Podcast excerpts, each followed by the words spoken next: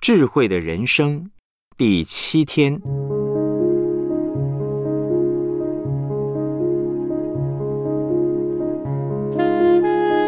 谦卑的特质二，活在团队中，为别人洗脚。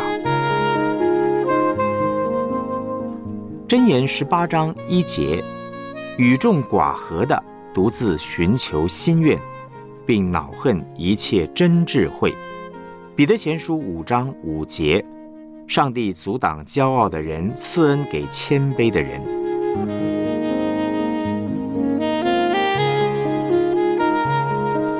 我们来思想主题信息：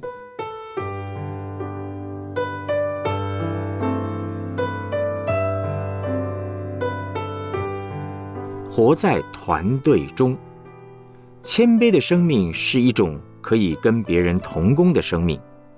箴言十八章一节的经文说：“与众寡合的，独自寻求心愿，并恼恨一切真智慧。”与众寡合呢，就是不跟别人来往；独自寻求心愿呢，就是以自我为中心。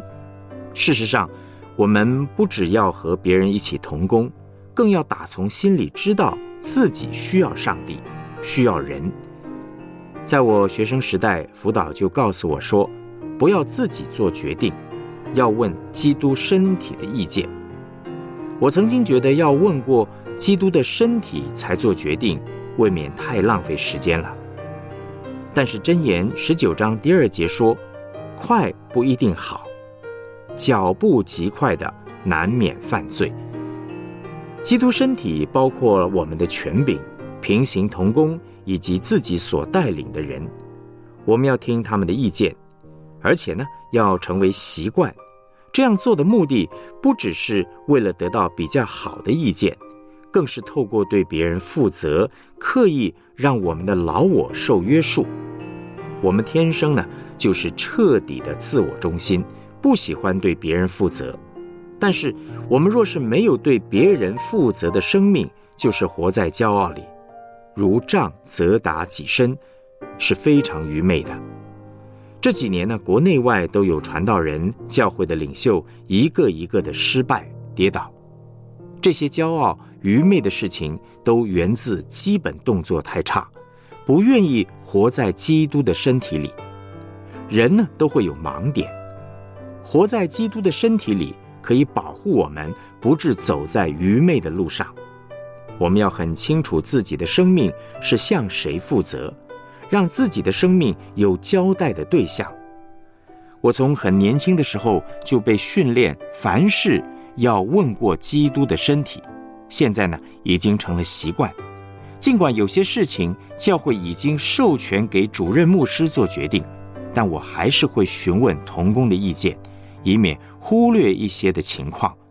特别是我年纪越来越大，很容易忘记一些事情，而无法那么的周密。不过，比周密的考量更加重要的是，我这个人需要受约束，活在保护里，免得自以为意。为别人洗脚，谦卑的生命也是一种做仆人的生命。耶稣在上十字架之前，为我们做了一个榜样，为门徒洗脚。为人洗脚也是一个帮助我们脱离自我中心很好的操练。我们活在世界上的目的就是服侍上帝、服侍人，不把眼光放在自己身上，才容易活在上帝的恩典里面。彼得前书第五章第五节说：“上帝阻挡骄傲的人，赐恩给谦卑的人。”当我们谦卑为人洗脚的时候呢，上帝的恩典会浇灌下来。这就是为什么我们看到上帝总是把恩典赐给谦卑的教会和个人，而不是给那些只活在自己里面的人。二零零八年，全球有一波经济不景气，许多的企业商家受到波及或是倒闭，很多人呢也失去了工作。不过，当所有行业都可能崩盘的时候，有一个行业却一定会大大兴旺。那就是教会，因为很多贫穷人会涌进来。有一位企业家告诉我说，那段时间人们如潮水般涌进美国华尔街的三一教会寻求上帝。我们要把握机会服侍人。那个时候，我们教会的先知代祷同工提醒我说：“杨哥，我们要去了解受这波金融海啸影响的弟兄姐妹，他们可能会有失业、破产等等的问题，甚至连吃饭的钱都没有。”我们现在呢，就要做好准备，面对整个大环境的改变。我说呢，我们要开始省钱大作战。省钱大作战的重点，还不是要努力在什么事情上省钱，而是要认识到，解决经济问题基本上是一场品格的战争。有些人用钱的习惯很不好，花钱比较随便，这是因为。他们在使用金钱的观念上出了问题。当我们要服侍贫穷人，就要针对最根本的问题，好好用上帝的话语帮助大家过简朴的生活。最重要的是要有知足的心，不要让我们的物欲越来越大，导致最后控制不了。有知足的心，过简朴的生活，是可以处丰盛，也可以处卑贱。不受物质的捆绑，是很快乐、很自由的。有一位姐妹呢和我分享，她之所以会来真理堂，是因为听说我们很关心社会上的弱势族群。面对社会上越来越多的问题和需要，我们要随时做好准备，用福音去满足人的需要，吸引人来到上帝的面前。当人来到我们教会的时候，我们有没有能力把人带到上帝的面前呢？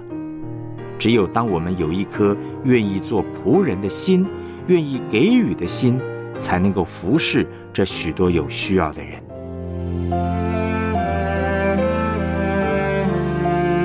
我们思想两个问题：你把自己交托给基督身体的程度，用零到十分来评估的话。会是几分呢？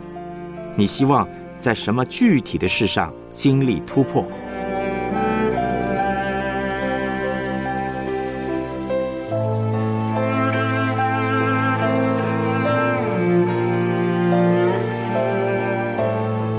对于做仆人这个属灵操练，读完本篇的信息，你有什么计划呢？